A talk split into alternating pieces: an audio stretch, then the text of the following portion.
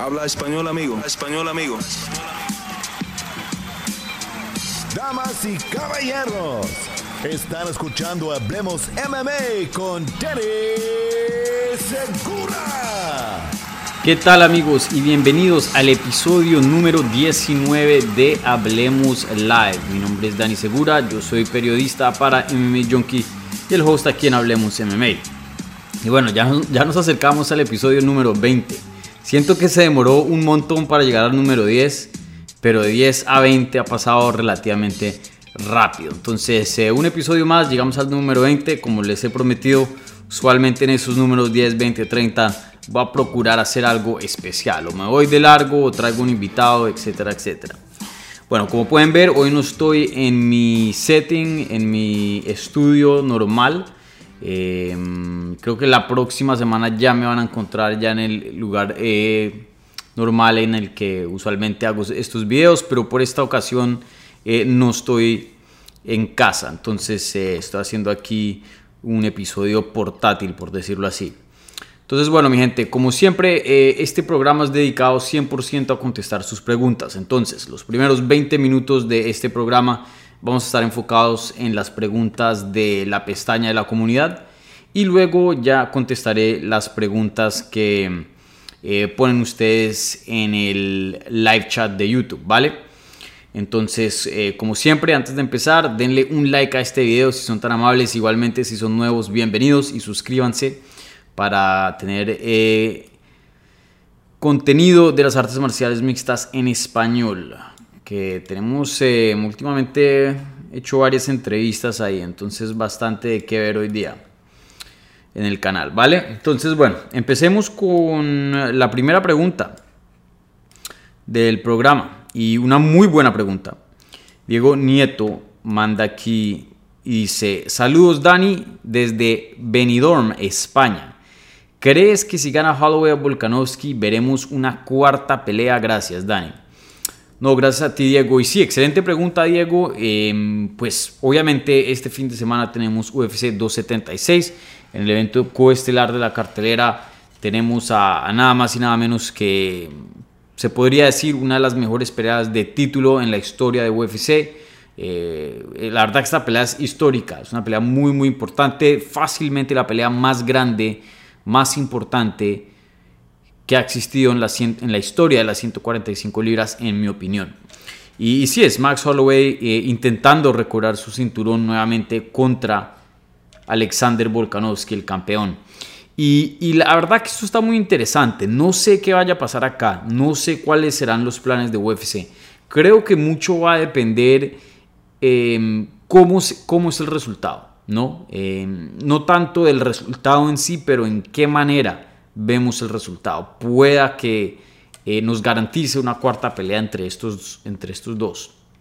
Entonces, hoy día Alexander Volkanovski está 2 y 0, que rara vez se ve un peleador eh, que está 2 y 0 volviendo a defender el título contra el oponente con quien venció 2-0. Usualmente 2 y 0 en las artes marciales mixtas, en UFC especialmente, es una sentencia es una sentencia de muerte para la carrera de muchos, a menos que el cinturón cambie de manos. Pero eso le pasó a Joseph Benavides, si se acuerdan bien, en las 125 libras, perdió dos veces contra Demetrius Johnson. Claro, fueron más convincentes. La primera una decisión convincente, la segunda un knockout bien rápido y bien feo. Eh, estas peleas entre Volkanovski y Holloway, la primera mm, no muy cerrada, la ganó tranquilamente Volkanovski, me parece. La segunda sí fue controversial, mucha gente pensó que eh, Holloway ganó, otros que Volkanovski ganó, entonces sí está medio, medio complicada esa decisión. Entonces, eh, pero así hay muchos ejemplos, no, no, solo Joseph Benavides en las 125 libras, pero en muchas categorías. Rich Franklin contra Anderson Silva, cuando perdió dos veces, ya ahí, eso fue una sentencia. Y, ahí se quedó haciendo buenas peleas, peleas contra oponentes que, tenían buen nombre, subía de categoría, luego bajaba.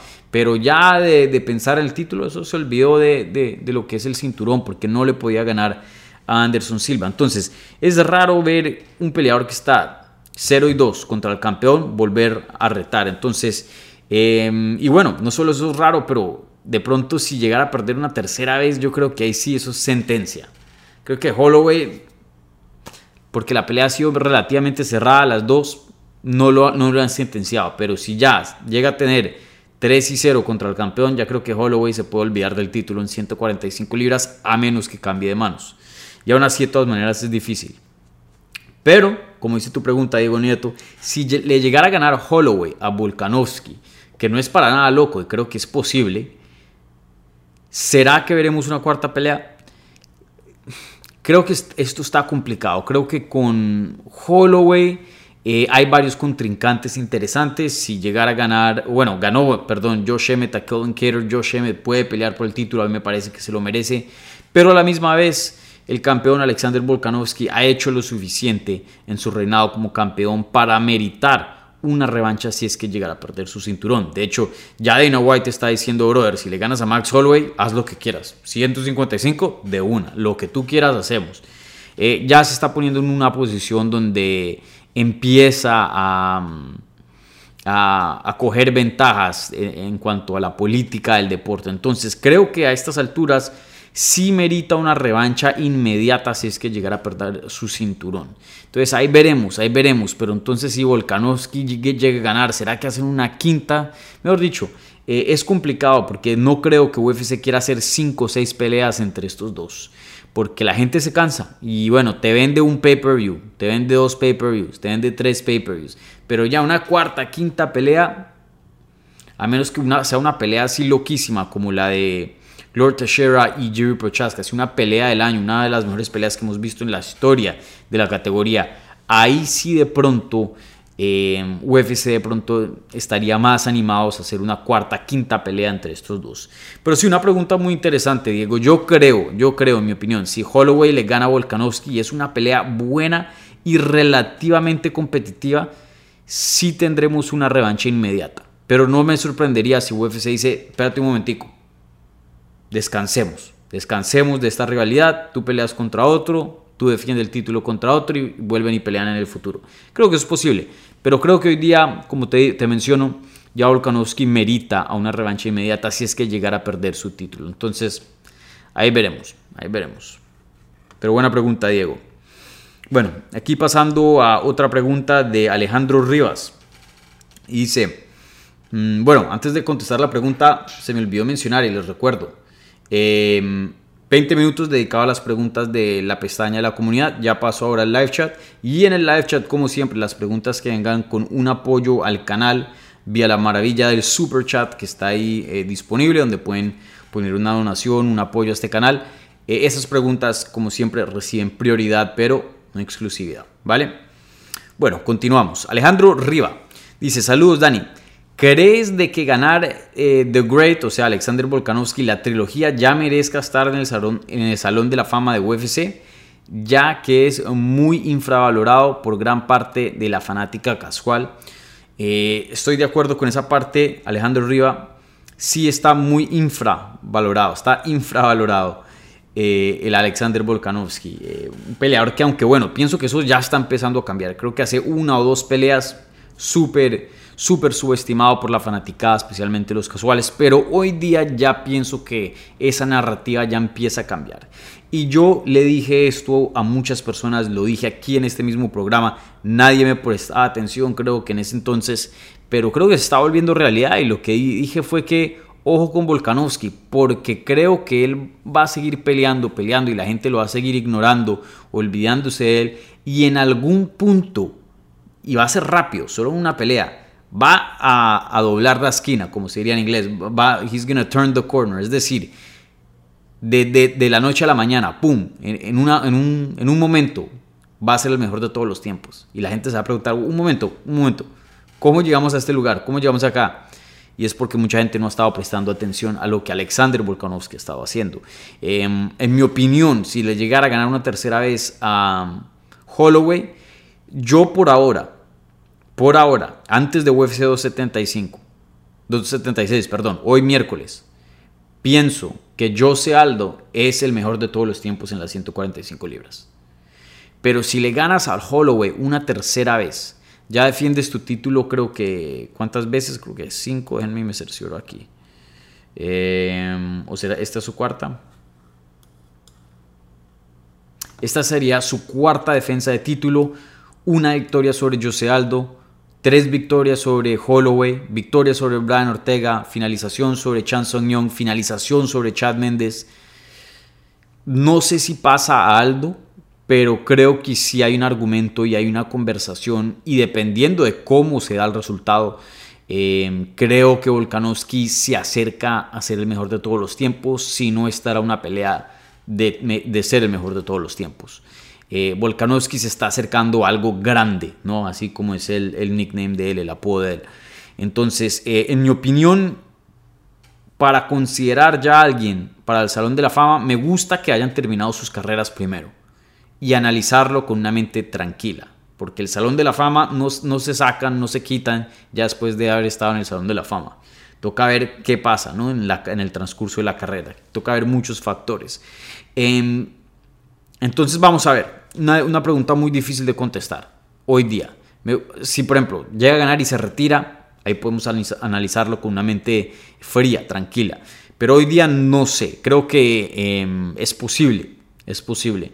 Sin duda hay, han habido peleadores que han entrado por mucho menos al Salón de la Fama de UFC. El Salón de la Fama de UFC tiene sus propios problemas, ¿no? Primero que todo, no es un, cuerpo, un grupo independiente. Eso es em, organizado y depende del criterio de la organización.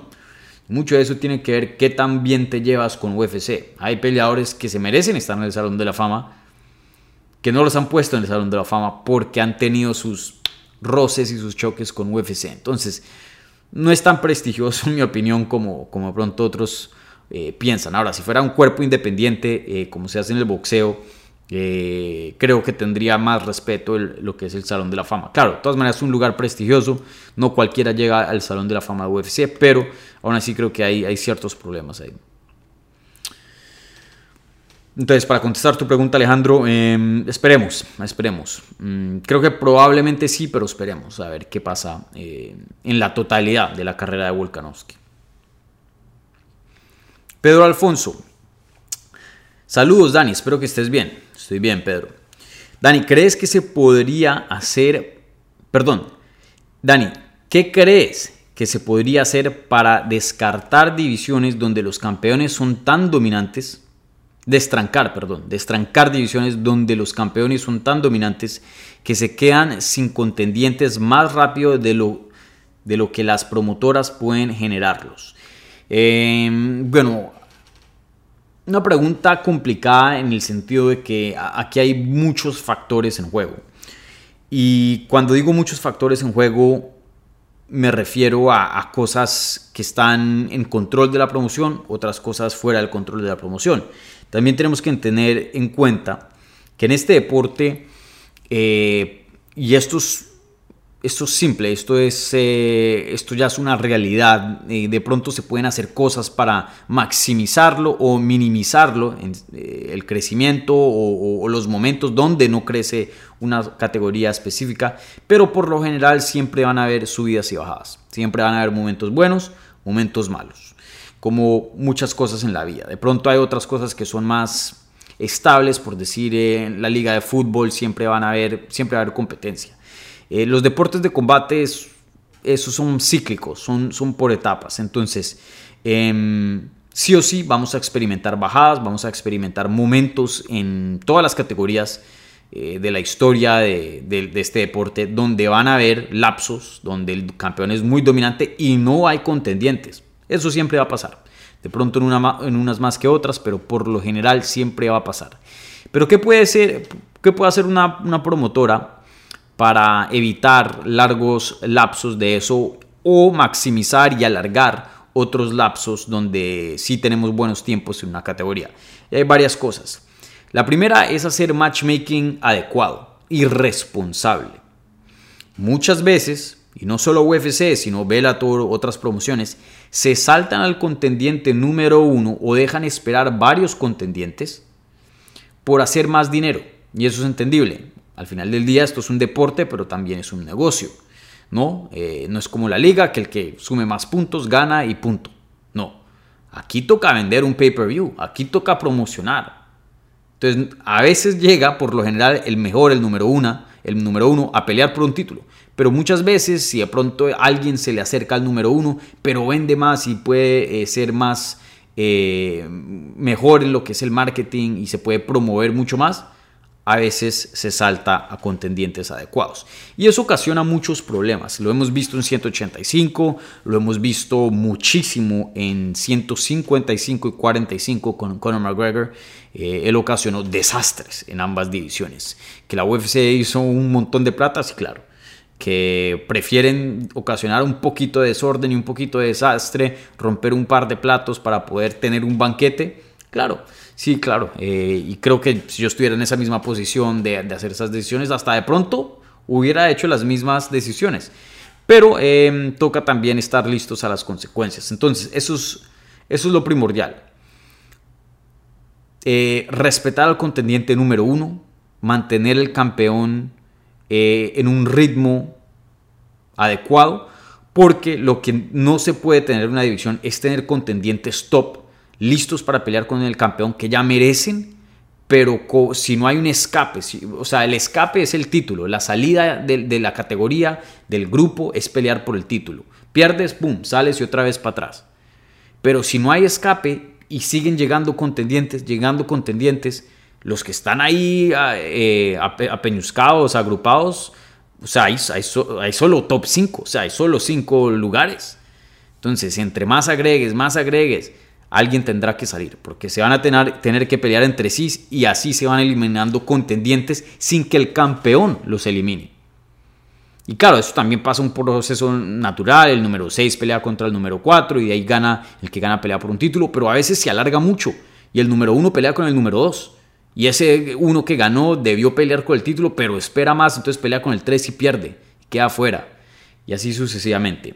Eh, entonces, bueno, respetar lo que es el matchmaking, hacer buen matchmaking, traer nuevos prospectos, darles tiempo para evolucionar. Se ve mucho en UFC y es porque es la mejor compañía, que a veces entran prospectos con mucha, mucha promesa, pero debido a que son apresurados a la cima, em, pierden y pues se arruina un proceso, se arruina...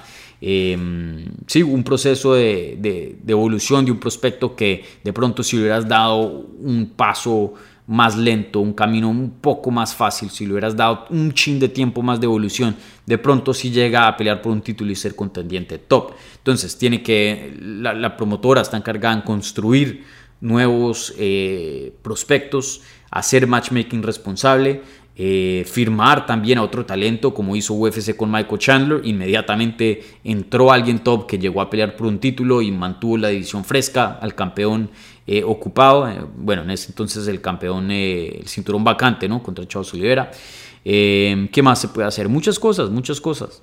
en ciertas ocasiones cinturones interinos son saludables para la, la, división si es que el campeón no puede defender el título y tiene que haber una marcha en la división todavía, no se puede quedar estancado. Hay muchas cosas, hay muchas cosas que pueden hacer. pero ténganlo seguro, siempre en este deporte van a haber lapsos donde la edición se pone aburrida, donde la edición se pone muy emocionante. Eh, y bueno, la promoción puede hacer cosas para mejorar o, ayudar o alargar buenos procesos, achicar malos procesos, malos tiempos, pero siempre va a pasar, siempre va a pasar. De alguna u otra manera siempre van a haber momentos buenos y momentos malos. Pero sí, perdón por tanto tiempo en, la pregunta, pero es que algo muy, muy largo, o sea, me podría... pudiera quedar aquí y hacer un video completamente separado de media hora detallando todo lo que se puede hacer en una promoción para, para mantener divisiones saludables. Bueno, HPC Taylor dice, otra pregunta por acá. ¿Crees que estamos viendo el inicio de una era de decisiones polémicas por parte de los jueces, por no decir robos? Algo parecido a lo que sucede en boxeo desde hace mucho. Creo que sí, y más, más, o menos lo mencioné, hablé de esto un poco en mi análisis del último evento que creo que fue UFC que Vegas 57, eh, Cater contra Josh Emmett, porque ya llevamos una buena racha aquí en, eventos de UFC donde hay varias peleas, peleas principales, y no solo me, me refiero al evento principal, sino peleas importantes en la categoría, si sea estelar, coestelar o, o en la cartelera principal, peleas que tienen importancia. En las que muchos de los fans no están satisfechos o no están de acuerdo con el juzgado del combate. Y, bueno, em, se ha hablado mucho de las reglas hoy día, especialmente en, lo que es la comunidad americana o, bueno, la comunidad que de habla eh, de, inglés. Se ha hablado mucho de, las reglas. Creo que eso es algo saludable, creo que eso es algo importante. Me, me, hace feliz que esas conversaciones eh, se estén eh, tomando porque cambiando ideas y hablando de, de la materia, así es como se pueden llegar a resolver o, llegar a, mejores conclusiones sobre qué es lo que estamos haciendo hoy día con el puntaje. Pero algo que no está mencionando la gente de habla inglés, los periodistas de habla inglés, los fans eh, y los peleadores también de, la comunidad, y, de hecho yo ni siquiera yo lo he, hecho he dicho en inglés, pero sí lo he dicho en español, es que también creo que eso es algo normal que está pasando. Hoy día se ven peleas más competitivas que hace 5 años, que hace 10 años. Si, si te regresas a UFC 1, la mayoría era, eran atropellos. Los, uno, un oponente atropellaba al otro, punto. De vez en cuando había la pelea reñida y esa sí era una peleota. Pero por lo general habían cosas más eh, o resultados más decisivos, más, más limpios, por decirlo así, más certeros. Hoy día las artes marciales mixtas han subido tanto, han subido tanto y se ha vuelto tan competitivo y ya los peleadores saben tanta técnica de muchas áreas, de muchos aspectos, que es difícil finalizar a alguien. Lo es muy difícil. Porque si no está bueno de pie, pues recurren a la lucha, recurren al clinch, etc. O sea, hay, muchas escapatorias para, para que no lo finalicen hoy día uno. Entonces, estamos viendo em, peleas más reñidas, más competitivas. Y eso, la competencia, siempre va a dar a, de pronto probablemente desacuerdos eh, en los jueces, ¿no? Eh, especialmente mientras uno llega a, un nivel bien alto. Creo que eh, hubo una estadística que un periodista, Aaron Bronstetter, dio hace poco en Twitter, que en las 145 libras en peleas involucrando peleadores dentro del top 10. Solo ha habido una finalización, creo que en los últimos 5 o 4 años. Una estadística así súper loca. Es difícil finalizar hoy día. Entonces, están viendo peleas más reñidas y creo que eso no se está hablando eh, de por qué estamos viendo decisiones eh, o polémica con las decisiones. Entonces, eh, Ahí veremos, ahí veremos qué pasa en el transcurso de los años, pero sí creo que e, e, este deporte, porque es tan joven, cada vez se acerca más al boxeo. Y esto lo he dicho varias, varias veces. Y no lo digo porque las artes marciales mixtas se quiere copiar del boxeo y ve al boxeo como el hermano mayor. No. Pero el boxeo ya ha pasado por un ciclo de proceso de cientos de años donde se ha pulido se, ha limpiado, se ha purificado, ha entrado varios, varios, varios ciclos. Ok, esto funciona, esto no, usamos esto. Em, o sea, las mejores prácticas ya, están, no perfeccionadas, no estoy diciendo que el boxeo es un deporte perfecto, pero ya ha pasado por muchos ciclos ese deporte. Y claro, las artes marciales mixtas es diferente al boxeo, pero de todas maneras es un deporte de combate y cada vez vemos que se acerca más. Cada vez vemos em, peleadores queriendo las mismas protecciones de boxeo, así sea por un sindicato o, de Muhammad Ali. Em, ¿Qué más? Em, yo me acuerdo en mucho tiempo solo habían peleas de tres rounds, luego se hicieron peleas de cinco rounds para eventos estelares. Eh, mejor dicho, muchas cosas se van acoplando y copiando del boxeo, cómo se va a hacer la paga, la promoción. Eh, y creo que esta es una de ellas. En boxeo vemos puntajes, aunque a veces sí se ve claramente que huele a corrupción, ¿no? Porque hay veces puntajes que ni se, ni se pueden explicar. Pero sí se ven peleas muy competitivas donde muchas veces los puntajes sí son hechos en, en sano juicio, pero simplemente una pelea muy reñida, brother. Tú lo ves de una manera, yo lo veo de otra, punto. Creo que eso estamos viendo hoy día en las artes marciales mixtas. Ya estamos llegando a una profundidad de nivel, porque esa es otra cosa boxeo si ha llegado a profundidades de niveles bien, bien lejos, porque cada vez el, deporte se mejora, se mejora, se mejora, ¿no? Se aprende más, se aprende más, se aprende más. Y Eso es un proceso que ha durado años. UFC apenas existe desde los 90, imagínense. Este deporte formalmente nada más tiene como 30 años. Entonces todavía eh, va a haber mucha evolución y se los, se los aseguro. Este deporte que hoy día ven, en 5 años va a ser bien diferente también. De muchas maneras. Fuera y dentro del octágono. Em, pero sí, em, para contestar tu pregunta, HPC, em, vamos a entrar a una era y creo que se va, se va a poner peor de decisiones polémicas. A menos que cambien el puntaje o a menos que añaden rounds o jueces, que eso en teoría eliminaría o ayudaría a llegar a, a mejores decisiones. Eh, creo que seguiremos viendo resultados muy, muy controversiales. Y ojo, este fin de semana hay peleas muy competitivas. Puede que también veamos este fin de semana otras polémicas y estemos aquí hablando el domingo, el lunes, el próximo miércoles cuando haga el, el episodio número 20 de esto acerca de eso mismo. Entonces, ojo, ahí veremos. A ver cuánto tiempo vamos. 25 minutos. Bueno, contesto un par de más de la pestaña de la comunidad y ya paso al live chat. Eh, estas las contesto rápido. Alejandra Vuelva Silva y dice, ¿crees que la marihuana afecte el rendimiento de los peleadores que la usa o lo mejore? Eh, Alejandra, creo que eso es muy, muy personal. Eso creo que para algunas personas sí, para algunas personas no. Creo que pelear trabado, o sea, pelear fumado marihuana el día de la pelea, eh, de pronto pueda que haya un peleador que sí le vaya bien en esas condiciones, pero creo que la gran mayoría no.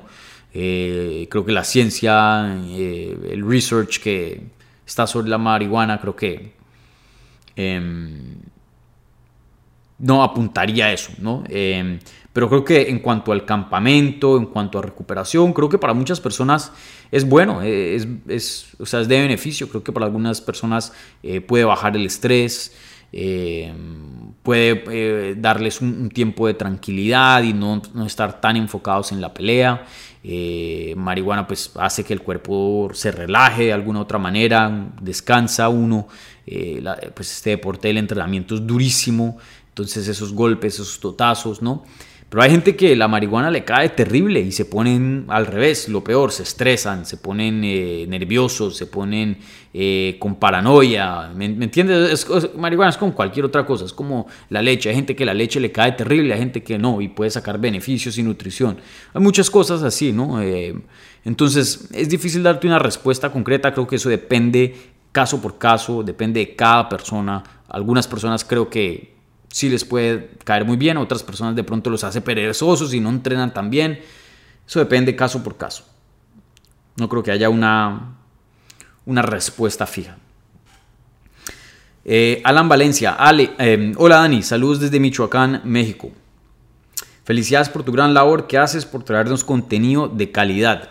Es mi primera vez comentando por acá. ¿Cuál crees que sea la mejor, que sea el mejor referí y a su vez el peor referí que esté activo dentro de UFC. El mejor para mí es Jason Herzog. Jason Herzog hace un trabajo fenomenal. Eh, no sé si él hace jiu-jitsu o hacía lucha, pero él tiene las orejas y todo. Él conoce mucho este deporte. Y yo sé que él entrena. Él entrena. No sé qué exactamente entrena, pero sé que está muy involucrado en, en lo que es eh, el deporte. Y, Jason Herzog, o sea, esta es la prueba de cómo un referí es bueno. Si no, han escuchado al referí, es porque es bueno. Usualmente el referí solo sale a la luz, solo se habla del referí si hace algo malo. Si hace un trabajo fenomenal, la gente ni siquiera se da cuenta o se fija en eso. Entonces, eh, Jason Herzog, muchas personas no hablan de él y es, porque hace muchas peleas y poca vez, rara vez está involucrado en una controversia. Por lo general, él es un muy, muy buen referí. También me gusta mucho Keith Peterson, aunque creo que él ha tenido sus, problemas. O sea, ser referí en las artes marciales mixtas, un deporte tan caótico, es un trabajo extremadamente difícil. Eh, mucha gente dice y sigue diciendo, y llevan años diciendo, Herb Dean es el mejor, Herb Dean es el mejor, Herb Dean es el más famoso. Y yo he conocido a Herb Dean en persona, me cae súper bien. Eh, de hecho, tenemos mucho en común. A mí me gustan los carros viejos y, y tener proyecticos y él también. Él, él, este, él restaura carros. Tiene una bronca hoy día bacanísima. Si van al, Instagram de él, yo he hablado de él con eso. Eh, pero bueno, en fin. Em, pero él ha tenido sus problemas, Herb Dean. Y él por muchos años fue excelente. Pero creo que en los últimos años ha tenido problemitas y creo que también eso no ayuda, ¿no? Porque entonces ya más gente se fija en él y ya están buscando a ver qué error hace, ¿no? Pero por lo general Herb Dean es un buen referí, pero sí ha tenido sus controversias. Pero para mí hoy día el que más me gusta es Jason Herzog y Keith Peterson. El peor, el peor hoy día Mm, es que han habido muy malos, pero no, no recuerdo nombres así. Así que salen. Yo creo que históricamente el peor fue Mario Yamazaki, que hoy día no se encuentra trabajando en eso porque fue tan malo, tuvo tanta crítica que terminó saliéndose del deporte. Pero Mario Yamazaki hacía unas cosas, unas cagadas, pero terrible. Eh, terrible, terrible, terrible. Eh, no, no sé, no sé cuál diría yo que es el peor hoy día, pero históricamente eh, Yamazaki. Alan Valencia también con la otra pregunta. Hola Dani, ¿cuál es tu top, 3 de peleadores favoritos que estén activos en UFC? Uf, eh, mis tres favoritos. Jair Rodríguez. Jair Rodríguez nunca está en una pelea aburrida. Eh, lástima que no pelea tanto. O no es tan activo. Eh, ¿Quién más? ¿Quién más? José Aldo, siempre me fascina ver a José Aldo, una pelea de José Aldo no me la pierdo. Eh, van dos, tres. Mm, ¿Quién sería el tercero? Alguien así que por nada del mundo me pierdo una pelea. Mm, bueno, y dos Poirier. Dustin Poirier, bueno, y Justin Gagey también. Pero Dustin Poirier me gusta más. La pelea de, de Dustin Poirier es excelente. Sí o sí es excelente. Se man promete acción todo el tiempo. Muy buen peleador. Em, y bueno, con eso termino aquí las preguntas de la pestaña de la comunidad. Me pasé un chin de tiempo, pero mis disculpas ahí. Bueno, ahora esta es la parte del programa, mi gente, donde contesto las preguntas que se están haciendo en vivo en el live chat, ¿vale? Entonces, eh, si tienen alguna pregunta, pónganla ahí en el live chat. Igualmente, les recuerdo, mi gente, si están viendo esto en vivo, denle un like a este video, que ha ayudado muchísimo para que la gente pueda encontrar este, programa en vivo y, bueno, se puedan conectar y conocer del canal, ¿vale? Ayuda a crecer este, este canal. Eh, como siempre, eh, las preguntas que traigan una donación, un apoyo a el canal reciben prioridad aquí y serán contestadas por encima de las otras preguntas, ¿vale?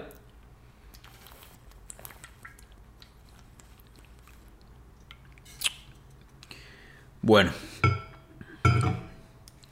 Oigan, antes cuando yo hacía este programa durante el día, ustedes soaron mucho y votaron que a las 9 de la noche era la mejor hora y ha bajado la, asistencia. Antes durante el día se conectaban más personas. De pronto voy y saco el, el, el y hago otra encuesta a ver qué, qué es lo que está pasando.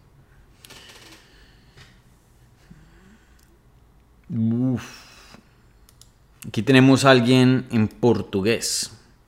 Hasbulita Ronaldo dos Santos Aveirioskoski. Isso é bom dia, galera. Vamos que vamos. Quem gana? Xangomali ou Pedro Munhum? Eh, uf, buena pregunta aquí, Hasbulita. Eh, Sean O'Malley o Pedro Muñoz. Yo esta la he estado pensando mucho, ¿saben? Yo esta la he estado pensando mucho. Una pelea muy buena. Una pelea. Una pelea francamente eh, perfecta. UFC UFC está haciendo un excelente trabajo con Sean O'Malley, así como hicieron un excelente trabajo con Conor McGregor.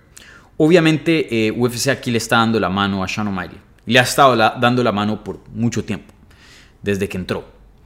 Em, y, francamente, así es como, hablando de cómo mantener divisiones saludables, cómo destancar divisiones, esto es lo que UFC debería estar haciendo con prospectos que prometen mucho. Cuidarlos hasta el momento adecuado y ya dejarlos ir.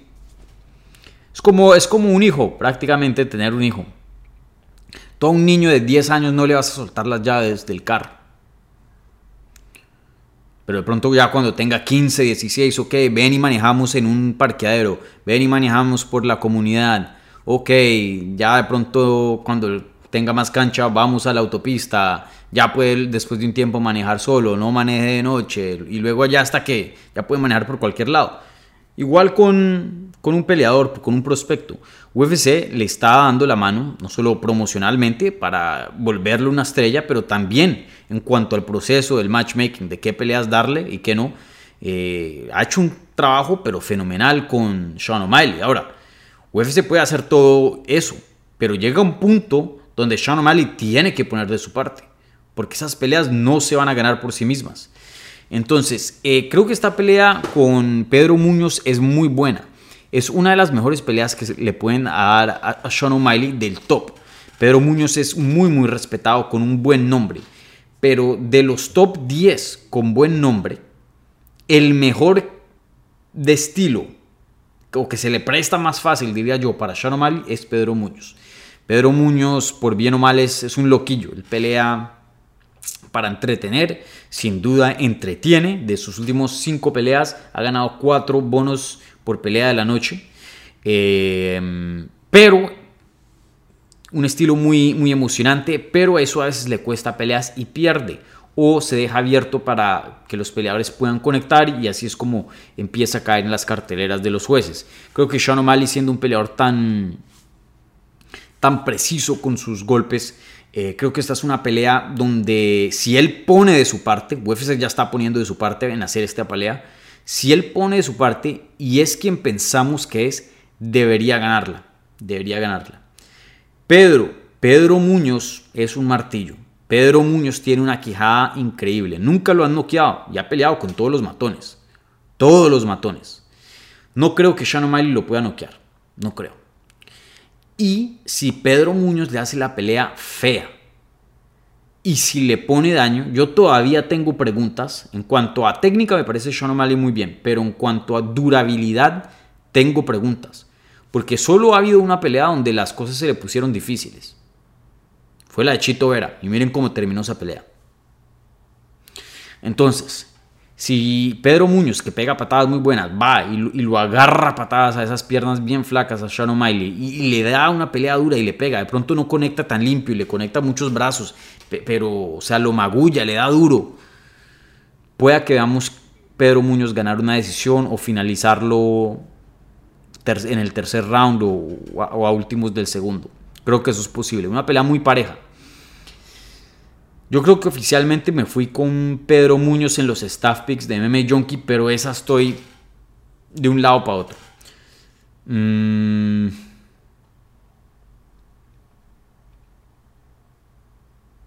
Creo que me voy con Sean O'Malley, creo. Pero pueda que mañana les tenga otra respuesta. Muy dura, muy dura esa pelea de escoger, muy dura.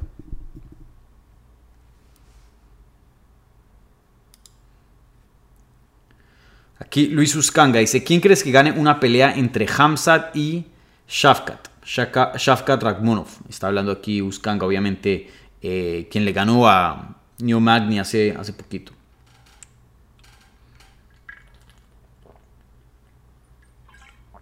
Bueno, primero que todo, este, mm,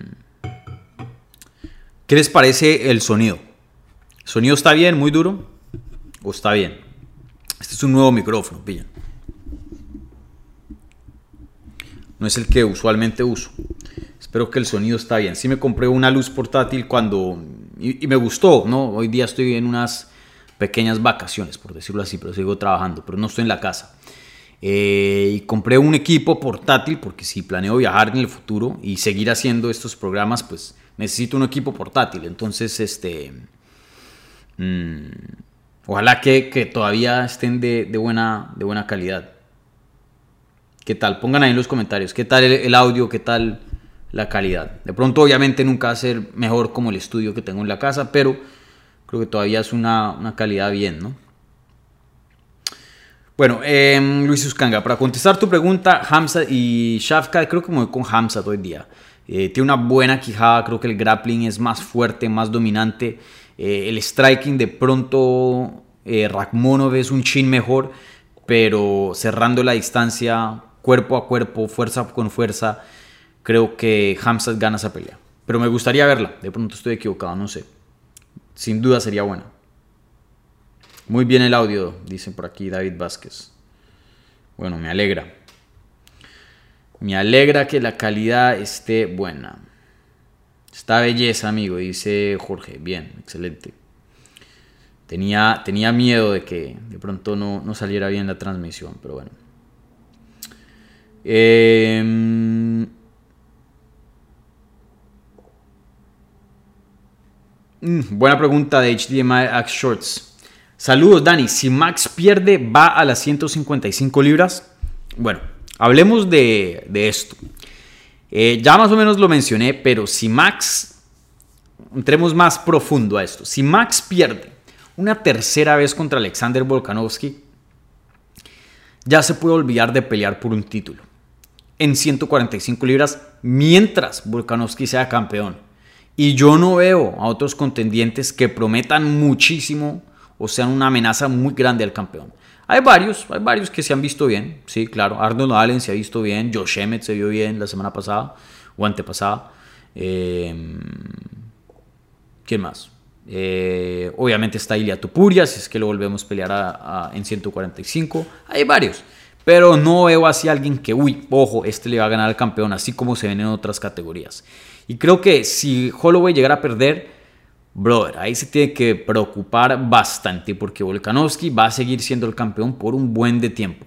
Y especialmente por si se llega a subir él mismo a las 155 libras, porque ya lo ha dicho, él quiere volverse campeón en las dos categorías. Y ya el mismo presidente UFC, Dana White, dice: si Volkanovski gana, que haga lo que quiera. Aquí estoy a su disposición, ¿no? Entonces, em, esos son problemas para, para Holloway. Porque si se quedan 45 y el campeón va a 155, significa que se va a demorar defendiendo el cinturón de 145. O sea, que cada vez que pelee, o sea, se va a alargar más el, reinado. Y mientras el cinturón no cambie de manos, eh, Holloway se va a tener que quedar así. Peleando, pero por, por desocupado, por nada más. Y, si se llega a subir a 155, el mismo man que le ganó tres veces va a pelear por el título. O sea, lo peor que le puede pasar a Holloway es perder que Volkanovski suba y se vuelva campeón de las dos categorías. Porque hay que. Te ganó tres veces y el campeón está en 155 y 145. No va a bajar a 135 y tampoco Holloway va a subir hasta 170. Entonces, Holloway se puede poner en una posición bien complicada, pero bien complicada si es que llegara a perder esta pelea. Lo mejor que puede pasar, teniendo en cuenta, lo mejor entre comillas, no si es que llegara a perder, es que Volkanovski no le den esa pelea de 155 o que suba y le den una paliza en 155. Y no le den una paliza por técnica, pero por tamaño. Entonces ahí Holloway dice, Brother, 155, yo he estado sufriendo dando el peso 145 por mucho tiempo, 155 me siento mucho mejor, tengo nombre, soy ex campeón, temen peleas grandes, boom, hasta de pronto le puede servir mejor y se mete en peleas mucho más grandes que van a vender más. Porque fuera de Volkanovski en 145, ¿qué otra pelea le va a vender un pay-per-view? O sea, hay peleas buenas, sí, claro, Emmett Volkanovski, eh, Holloway buena, eh, Holloway Cater, Holloway Jair, Holloway Ortega, todas son buenas. Pero Holloway Gagey, Holloway Dustin Poirier, aunque ya pelearon, Holloway Charles Oliveira, y Holloway le ganó a Charles Oliveira hace años atrás. Holloway McGregor, la segunda en 155. Holloway Nate Díaz. Mejor dicho, el tipo de peleas de 155 son mucho más grandes. Entonces, em, la respuesta para esta pregunta, sí. Holloway se tiene que ir a las 155 libras si llega a perder contra Volkanovski una tercera vez. O sea, esta pelea es importantísima para Max Holloway porque puede definir su fin en la categoría fácilmente. Fácilmente. Allen contra quién debe ir. Para mí, para mí, Emmet debería pelear por el cinturón. Debería ser el siguiente. Cinco peleas consecutivas contra peleadores muy, muy buenos. 37 años de edad. Ya den la pelea de título. Es ya, es ya. Holloway y Ortega, el ganador de esa pelea, aunque tiene buen nombre, nada más tendría una victoria, porque los dos vienen de derrotas. Entonces, el ganador de esa pelea me parece que debería pelear con Allen. Y el ganador de Allen y entre el ganador de Jair y, y Ortega, ahí sí ese merecería una pelea de título. Dos, si es el ganador de Jair y Ortega y gana contra Allen, serían ya dos victorias consecutivas, buen nombre, merita. Si es Allen, brother, ya tienes una buena racha y le ganas a Ortega o a Jair, te merece una pelea de título también. Así es como yo haría las cosas, pero quién sabe. Como les he dicho varias veces, esto no es un, no es un, no es un deporte solo, también es un negocio. Pueda que se salten a Emmet, pueda que se salten a Emmet, quién sabe. De hecho, para los que saben inglés, ahí entrevisté a Josh Emmett. Eh, publicó la entrevista ayer en MMA Junkie.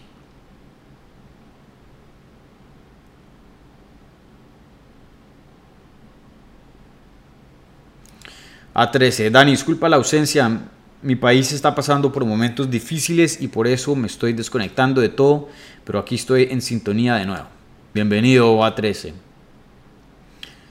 Todo lo mejor le deseo a mi gente latina. El mundo no está fácil, amigo. Adazaña contra Jerry, dice Martín Olivares Viera. ¿Cómo lo verías?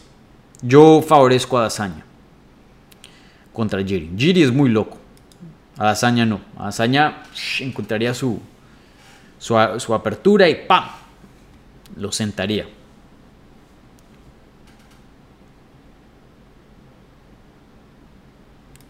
Solo quiero saber qué pelea te gustaría ver más, Volka contra Charles o Max contra Charles. Bueno, todo depende de o sea, quién gana en UFC 276. Creo que el ganador de UFC 276 es el que más me interesaría, porque ese sería el campeón de 145. Y bueno, técnicamente no sería una pelea de campeón contra campeón, porque Charles Oliveira, pues desafortunadamente no es campeón, pero todo el mundo sabe que es el campeón de la edición. Entonces, para mí el que gane con, en UFC 276, pero, pero sin importar el título, o sea, contestando la pregunta hoy miércoles, sin importar el resultado, que veremos este fin de semana, creo que me voy... Creo que, o sea, más interesante en cuanto a quién le gane, creo que Volkanovski, pero en cuanto a diversión, creo que Max. Las dos son muy buenas. Maribel Segura, saludos Dani, ¿qué opinas de la pelea de Sean Strickland contra Pereira? Muy buena esa pelea. No entiendo cómo Sean Strickland es entra como siendo no el favorito acá. Pereira es un favorito entrando a este combate. Pereira se ha visto mm, no se ha visto mal, pero tampoco se ha visto bien. Sí, que ha conseguido un par de finalizaciones buenas, pero también miren el calibre con quien está peleando. Y en su última pelea se la pusieron muy, muy difícil. La gente se está olvidando de eso. La gente está enamorado de, de, Brother, le ganó dos veces en kickboxing. Y siguen con esa narrativa. Y claro, si es verdad, ¿no? Es un hecho. No estoy diciendo que, que no, es, no es algo con que entusiasmarse. Pero miren la última pelea de Pereira. Peleó contra, ¿cómo se llama este fulano? Dame un segundo. Pereira peleó contra Alex Pereira contra Bruno Silva. Y brother, le dieron una pelea difícil, difícil, difícil, difícil. Y Bruno Silva es bueno, pero no es un Sean Strickland. Sean Strickland es mejor. Para mí, Sean Strickland le gana a Pereira. Me gustaría ver a Pereira ganar, diría yo, o bueno, no voy a decir que me gustaría.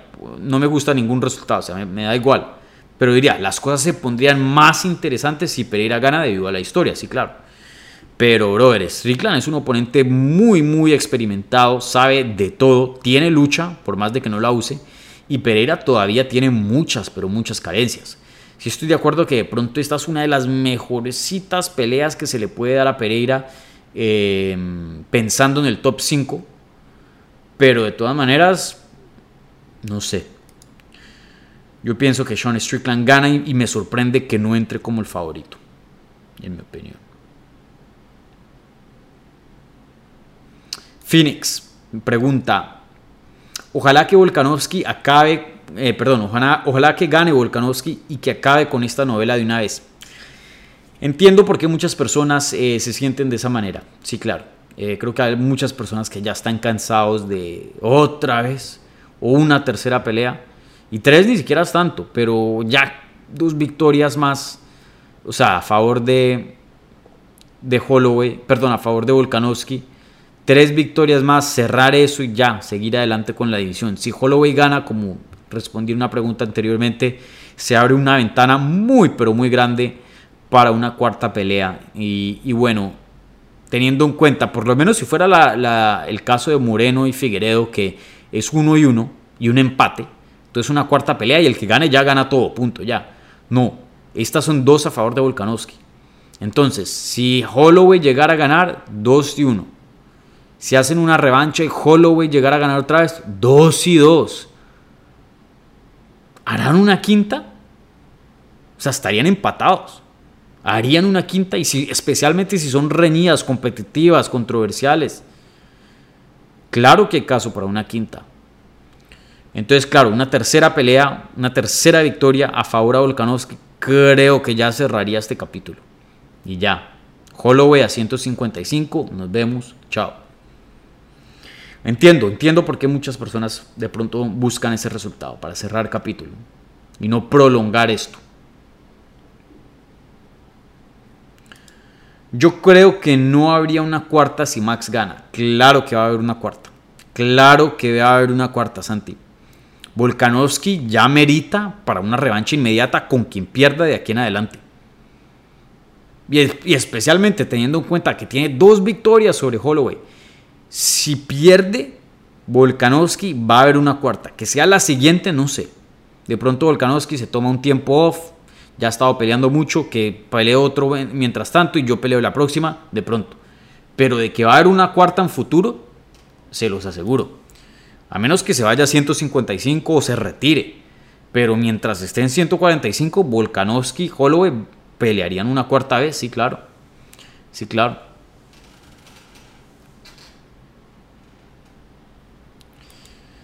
Para ti, ¿cuál ha sido el peleador de MMA más loco que has visto? Tito Ortiz, Sean Strickland, Michael Pereira u otro. Bueno, todos son locos en, en sus respectivas formas. Tito Ortiz con política. Aunque bueno, mucha gente está de acuerdo con lo que él dice. Entonces no sé qué tan loco sea. Eh, Sean Strickland, definitivamente loco. Pero pelea no loco, él sí no pelea loco, él pelea bien, bien calmadito, bien calculado. Y Pereira es un loco dentro del octágono, no tanto fuera del octágono. Entonces todo depende de, cuál sea tu, perspectiva, Tracy. Pero si han habido, no, yo creo que el más loco de, de la historia es Charles Bennett, Charles Crazy Horse, el caballo loco, Bennett. Se peleó en Pride, peleó en Strikeforce, de esa manera un loquillo, pero Busquen, solo miren las peleas. Él peleaba loco, era fuera del octágono loco, eran las entrevistas loco, ese man. Ese man sí que era loco. Creo que todavía sigue peleando, yo no sé. Peleó Bernoco hace poco, yo escuché. Pues hace poco me refiero en, los últimos tres años, por decirlo así. Y ya es viejo, debe tener sus cuarenta y pico de años.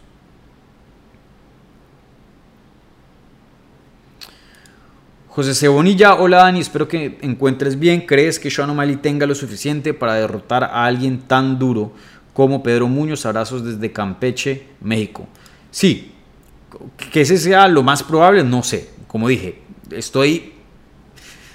no estoy muy decidido con esta pelea, pero que es probable, sí, claro. Eh, veo en un escenario donde donde Sean O'Malley gana la pelea. Veo un escenario donde Pedro Muñoz se enfoca tanto en, ser emocionante y entretener que Sean O'Malley toma ventaja de esas oportunidades, de esas aperturas y, y, le va mejor en el boxeo. Sí pienso que es posible, claro. Aquí esta pelea puede ir para cualquier lado, en mi opinión.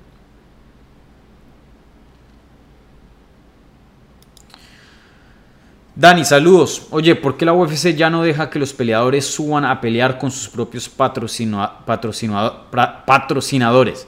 Es increíble que John Silva tuviera un patrocinio con una empresa tan grande como Nike. Brother, eso fue hace mucho tiempo. Eso fue hace mucho tiempo. Y la verdad que, toca decirlo así, pero fue una estafa para, para los peleadores. Em, los peleadores antes se hacían mucha, mucha plata con patrocinios, como mencionas. Imagínate ser un eh, patrocinado por Nike. Eso es gigante. han habido otros que han sido, han sido patrocinados por Adidas, como Luke Rockhold, como Robbie Lawler. Eh, Demetrius Johnson fue patrocinado por Xbox, que obviamente eso es gigante. Han habido patrocinios muy, pero muy grandes. Burger King para Anderson Silva también. Y, mm, y bueno, entró Reebok. UFC usó la excusa que quería limpiar el deporte y tener uniformes porque muchos patrocinios hacían que eso se veía como, como la página del periódico, la publicidad, con publicidad por todo lado en los, en los chores y eso, y hacer algo más uniforme, más limpio, y que le iba a dar un pocotón de plata a los peleadores, porque Reebok iba a meter un pocotón de plata, pero la verdad que la gran mayoría de los peleadores hacían más plata con sus propios patrocinadores. Lo que paga Reebok, lo que paga Venom para peleadores con buen nombre que pueden conseguir buenos patrocinadores es una miseria. O sea, imagínate, creo que a Conor McGregor o, peleadores campeones o con muchas peleas dentro de la compañía, lo máximo creo que es 40 mil dólares por pelea. ¿Tú crees que Nike le va a pagar 40 mil dólares a Anderson Silva por patrocinar los shorts en una pelea de título de pay-per-view? Brother, es mucho más que eso. Mucho más que eso. De pronto para gente empezando que no puede conseguir patrocinadores, de pronto eh, ven un Reebok antes puede ser de beneficio. Pero hoy día, con las estrellas, olvídate.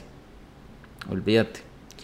Y, UFC se quedó con mucha plata. Eso ya, ya, ya han hecho la matemática de cuánto invirtió Reebok y cuánto terminó siendo pagado a los peleadores. Y creo que fue como la mitad, como el 46%. O sea, que el otro sí se fue para los peleadores, para la, la compañía. Eso no fue todo para los peleadores, como había dicho Dana White en ese tiempo. Desafortunadamente, los peleadores hoy día no tienen mucho, mucho, mucha palanca, mucho decir de sus propias carreras dentro de la compañía y, UFC hace lo que quiera. Y les quitaron los patrocinadores, uno que otro se quejó, pero nadie hizo nada al respecto y bueno, hoy día se encuentran en esa posición porque ellos mismos no hicieron nada al respecto. Les quitaron plata. Y no limpiaron el deporte. De pronto los uniformes se ven un chin mejor, pero si ven el tatami, la jaula, o sea, la jaula en sí, eso es lleno de patrocinio. Lleno de patrocinio.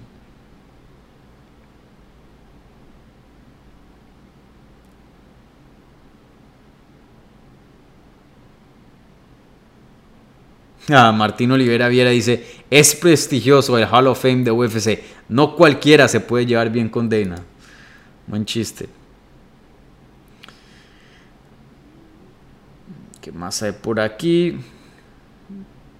¿Cuánto vamos ya? 57 minutos. Contesto un par más y me voy.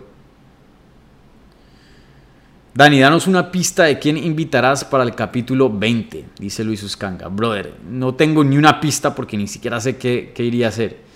Traería aquí un invitado, obviamente. La vez pasada traje a, a Giuseppe, a Giuseppe, el actor mexicano. Eh, brother, a mí me encantaría traer a Anuel a este programa. Yo sé que Anuel es un fan, o sea, que conoce mucho, pero ponerme en contacto con Anuel ya es más difícil. Creo que traeré a un invitado, alguien sorpresa. Ahí tengo un par de ideas. Hay al tantos. Pero como siempre, un invitado bueno.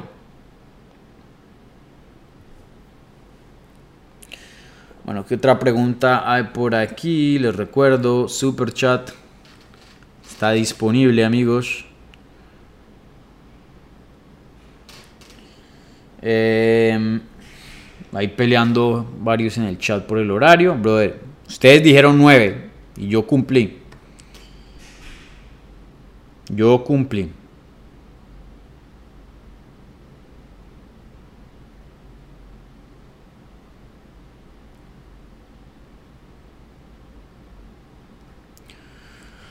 A ver, ¿qué otras preguntas? Por aquí, un segundo. Se escucha excelente, dicen, gracias.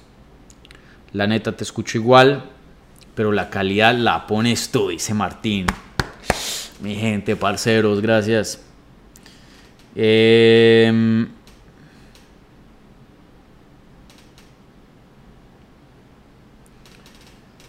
es que no quiero contestar muchas preguntas de UFC 276 porque, porque tendré una previa. Así que tranquilos. A ver qué otras preguntas aquí.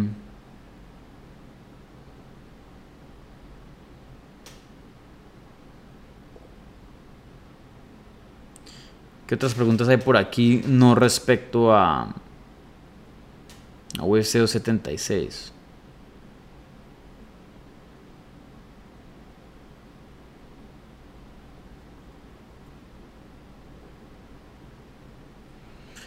Elías Ramiro, Dani, estaría genial si haces un grupo de WhatsApp. ¿Cómo es? Nunca jamás en la vida, brother. Ya yo estoy como en 20 mil grupos con amigos, con gente que no conozco y, y, brother, eso es notificación tras notificación, olvídate. Nunca jamás. Los quiero a ustedes, pero con WhatsApp no me meto. Vayan y hagan like a Facebook si quieren crear ahí comunidad y poder hablar con gente en los comentarios y etcétera. Yo pongo muchas cosas en Facebook. Vayan y síganme en Twitter. Vayan y sigan Hablemos M en Twitter. Para eso están las redes. Instagram, dejé de poner cosas en Instagram en lo de Hablemos MMA porque no me da tiempo, brother. Yo tengo un trabajo tiempo completo con MMA Junkie. Hago esto en mi tiempo libre y tengo una vida que atender. No me da tiempo de mantener redes. Eh, Instagram, eh, que digo, Facebook y Twitter lo mantengo porque es fácil. Link, copy, paste, pum, y mando. Instagram me toca en el celular y eso es un, un complique. Eh, en algún punto creo que me va a tocar contratar a alguien, eh, un part-time, por decirlo así, a, alguien eh, de, medio tiempo que me ayude a manejar las redes de Hablemos MMA. por ahora este canal no genera lo suficiente para, para pagarle a alguien que esté medio tiempo, pero ojalá Dios mediante en el futuro sí. Y, bueno, ahí pues ya podríamos tener una presencia más grande. Pero por ahora esto yo soy solo, solo, solo, solito. Entonces, eh, brother, grupo de WhatsApp nunca. Pero vayan, sigan, hablemos MMA en Twitter. Vayan, síganme a mí en Twitter. Vayan y hagan like a la página de Hablemos MMA en Facebook. Y, ahí podemos crear comunidad y, hablar de, artes marciales mixtas. Y eso es lo, lo que quieren. Yo también me meto ahí y hablo. Pero WhatsApp, olvídate, papi. Nunca.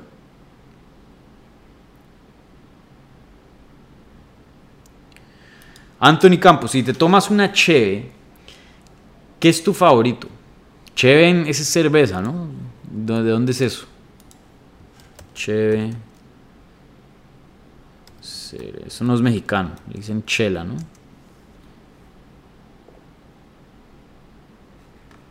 ¿Eso en qué?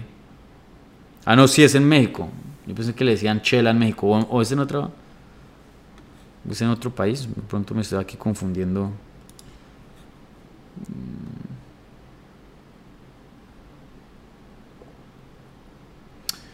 Eh, bueno, eh, no sé, hay mucha cerveza que me gusta. Yo paré, he, parado de tomar cerveza, de vez en cuando me tomo una cerveza, pero por lo general estoy tomando más licor que cerveza porque es más saludable, ¿no? menos carbohidratos, menos calorías. Yo estoy intentando, ahora que, que cumplo 30 este año en septiembre, quiero vivir una vida más saludable o procurar. Eh, pero hay mucha cerveza deliciosa. En cuanto a cerveza mexicana, la Victoria me encanta. Eh, Pacífico me fascina. Eh, mejor que Corona. La verdad, Corona no me gusta mucho. una Club Colombia, deliciosa. La Cusqueña de Perú me, me, fascina también. La Heineken me gusta mucho. Peroni me gusta mucho, que es muy similar a la Heineken.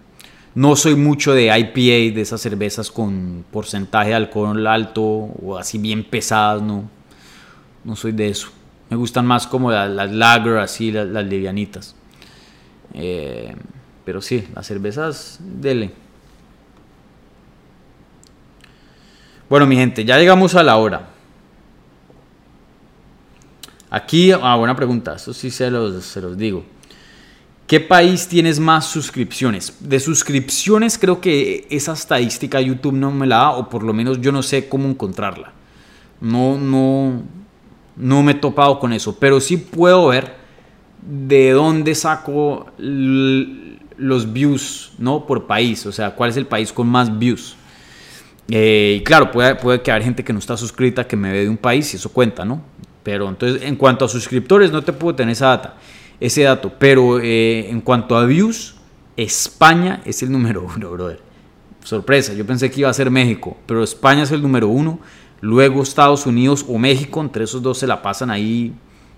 Y después ya vienen otros países. Pero el top, el top 3 es España, México y, y, Estados Unidos. Em, mucha gente de Perú, gente de Colombia, gente de Argentina, gente de Sudamérica, mucha gente en Sudamérica. Em, y esos países se la pasan intercambiando. Pero el top 3 es muy fuerte. España, México y Estados Unidos. Em, bueno.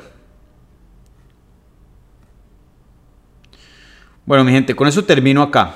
Si tienen más preguntas, guárdenlas para el próximo capítulo. Si es que no, no, em, no están em, ligadas a, a este evento o cosas que pasaron recientemente, ¿vale? Guárdenlas para el siguiente capítulo. Un par de, de, anuncios, un par de, de updates aquí en el canal. Em, estoy intentando y estoy gestionando, aquí les cuento, viendo el programa de memberships, aquí le hice viendo, viendo el programa de, de memberships de, de, YouTube. Eso de pronto puede ser bacano y puedo crear contenido alrededor de eso. Entonces, ahí les tendré más información a futuro, pero creo que eso pueda que sea una opción que empiece en el canal. Así que, ojo, lo pondría súper barato, un dólar, dos dólares al mes máximo. Pero y claro, también tenía mucho, tendría mucho contenido gratis, sino darle a, los, a, los, a la gente que se suscribe, a los miembros, algo extra, algo especial. Pero esto siempre va a ser gratis, olvídense, siempre va a ser gratis. Em, falta una entrevista de boxeo con nada más y nada menos que Josdeni Sugas, que peleó contra Spence, una muy buena entrevista. Eh, no la he publicado, no la quiero publicar porque no quiero que se pierda con todo este trajín y todo este, eh, este contenido, esta ola de entrevistas y videos que está saliendo de UFC 276. Probablemente saldrá la próxima semana. Igualmente tengo un par de videos y entrevistas pendientes. Eh, saldrán pronto si, si me da tiempo de trabajar en eso. Y bueno, manténganse al tanto de la previa de UFC 276. La haré mañana. Probablemente no en vivo, pero pueda que sí. Ahí estoy buscando, eh, todavía gestionando. Ahí contacté un par de personas que, que pueda que, que, me acompañen. Eh, pero todavía no, no hay nada certero, entonces no quiero decir nombres, pero haya tantos porque se vio una previa muy muy buena y esta cartelera me fascina, es excelente, mucho de qué hablar, ya más o menos toqué algunos temas sobre la cartelera, pero eso es por encimita, o sea, hay una profundidad eh, bárbara que se puede llegar a esta cartelera porque o sea, nos deja mucho, mucho de, de qué hablar en muchas categorías. Entonces, atentos ahí, ¿vale? Bueno, mi gente, se les quiere. Un abrazo, muchísima gente, a toda la gente, que, a todas las personas que pusieron preguntas, a toda la gente, todas las personas que estuvieron viendo esto en vivo. Igualmente a la gente que está viendo esto en repetición o en podcast, porque recuerden, también estamos en audio en Spotify, Apple Podcast, Google Podcast. Pueden encontrar todo este mismo contenido en audio, ¿vale? Un abrazo, mi gente, cuídense. Como siempre, compartan esto, cuenten a sus amigos para que sigamos creciendo y nos vemos pronto. Chao.